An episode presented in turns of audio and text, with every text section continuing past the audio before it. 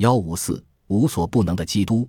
公元四世纪初，罗马帝国以罗马城为首都，跨越中东和整个地中海地区，并席卷整个西欧，包括今日法国、西班牙及英国大部分的地区。公元三世纪末，罗马皇帝戴欧克里星决定把帝国分为东西两部，自己从小亚细亚都城治理东部，由他的女婿兼心腹马克西米安留在意大利治理西部。但是罗马帝国版图实在太大，而且祸乱频仍，这样划分仍嫌不足，权力上需进一步分散。后来，罗马帝国实际上由四巨头统治，两位皇帝主持外务，两位管理内政。君士坦丁之父是罗马帝国管理高卢和英国的君主。三百零六年逝世后，其麾下将士及拥戴不足二十岁的君图坦丁为皇帝。而戴欧克里辛和马克西米安都已于三百零五年退位。当时不少人争夺内政和外务两方面的四个皇位，在这样的情势，常会发生战争。其中一次战争便发生于马克西米安之子、野心勃勃的马克桑蒂亚斯与君士坦丁之间。二人于三百一十二年在密尔维安桥上大战。在此之前，罗马人信奉的多神宗教渐受基督教威胁。当时，基督教是新兴的宗教，信徒日益渐多，影响力正逐渐增强。西罗马帝国历任皇帝都想抑制这股潮流，虐待基督教徒和迫害基督教支持者的残忍行为至于巅峰，或者说，基督教正陷于水深火热中更贴切。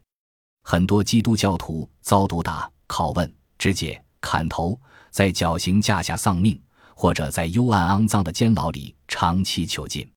西罗马帝国的统治者及丘比特、阿波罗、弥涅申瓦和其他罗马保护神名义，给基督的信徒强加各种莫须有的罪名，严厉处罚。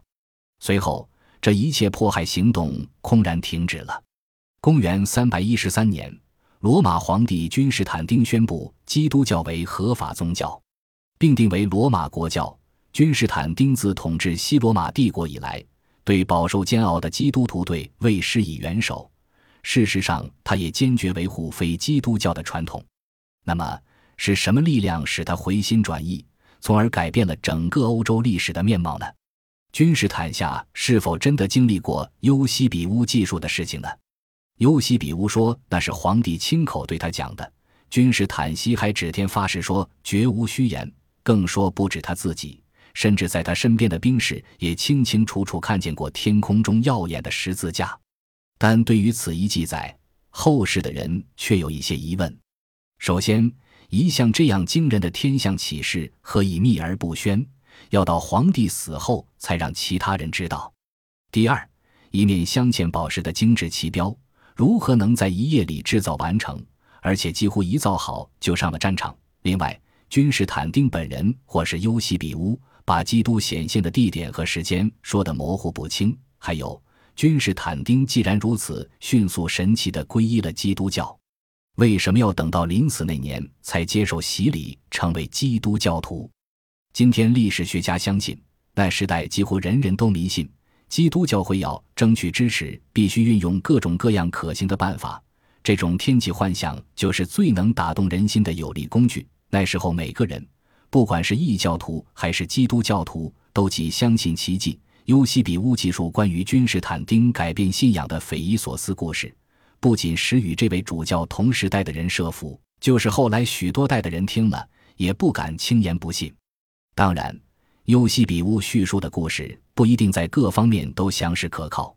不过有一点不容怀疑：那位皇帝进军罗马城前夕，一定发生过什么极为稀罕的事情。有些学者说，君士坦丁见到的幻象可能由气象学家所说的日晕现象引起。太阳光照着大气层上层的冰晶体，地上的人看来便是太阳周围形成光环。在极偶然的情况下，这些光环互相连锁，使某些观察者看到十字架的模样。这也许可以解释那天黄昏的幻象，但接踵而来的梦境就未必能解释了。不管怎样。君士坦丁在密尔维安桥上打胜仗以前，绝对不是基督教的人；打胜以后，却成了一个坚决维护基督教的人。这一点倒是真的。